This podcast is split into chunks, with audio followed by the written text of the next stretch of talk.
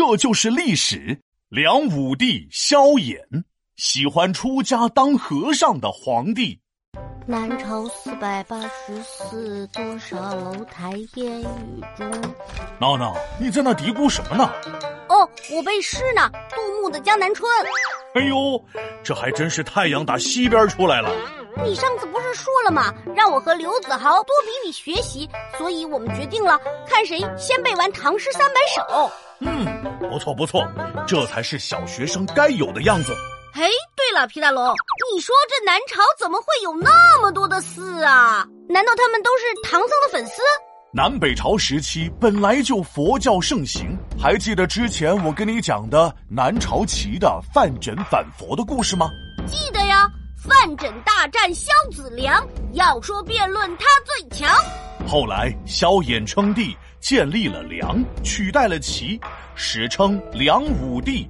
我问你修寺的事儿呢，你怎么突然就给我讲起了南梁开国史了呀？别着急啊，这南朝佛寺多，和梁武帝可有着很重要的关系。本来萧衍称帝后，取得了显著的政绩。那是不分春秋与冬夏，早起办公不请假，认真倾听大臣话，好的意见全采纳，要求官员要清廉，为国为民不为权。南梁从此有起色，百姓赞美声连连。哦，那我知道了，他一定是因为后来有钱了，和范缜一样开始炫富了，对不对？当然不是。这梁武帝的节俭可是出了名的，那是不讲究吃，不讲究穿，生活过得很一般，基本吃素不吃肉，奢侈浪费那不能够。那他干嘛要修那么多寺啊？难道是省下来的钱没地方花吗？梁武帝修寺庙什么都不为，就为一个字信。信什么信啊？凭信还是挂号信啊？不是书信的信，而是相信的信。梁武帝晚年特别信佛，你想想，普通人信佛顶多是捐个香火钱，皇帝信佛恨不得把国家都捐进去。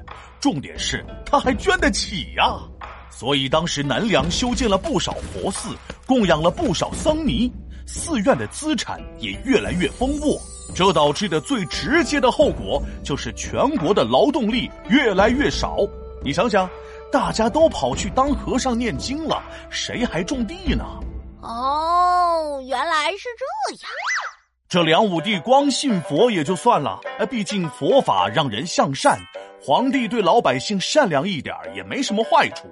但是这梁武帝不仅信佛，还开始研究佛经，最后他开始出家了。唉。这要是再晚上个一百年，我看去西天取经的就不是唐玄奘，而是他呀。皇帝出家，那谁替他当皇上啊？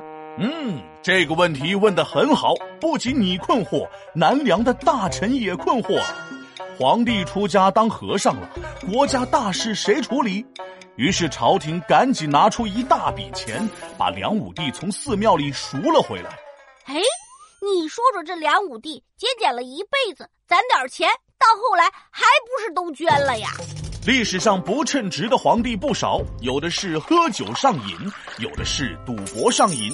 这梁武帝可以说就是不称职皇帝里的一股清流了。当和尚上瘾啊？你以为被朝廷赎身一次就够了吗？不不不，这个梁武帝是再一再二还再三，四也不能错过呀。前前后后居然出家了四次，被朝廷赎回来了四次，国库都赎空了呀！啥家庭也禁不住这么造啊！这皇帝这么爱出家，应该去《西游记》剧组啊，怎么的跑南梁去当皇帝了呢？因为沉迷于佛法，晚年的梁武帝没有心思再管理朝政，国库的钱也全部花在了寺庙上，导致国家开始走下坡路了。皮大龙敲黑板，历史原来这么简单。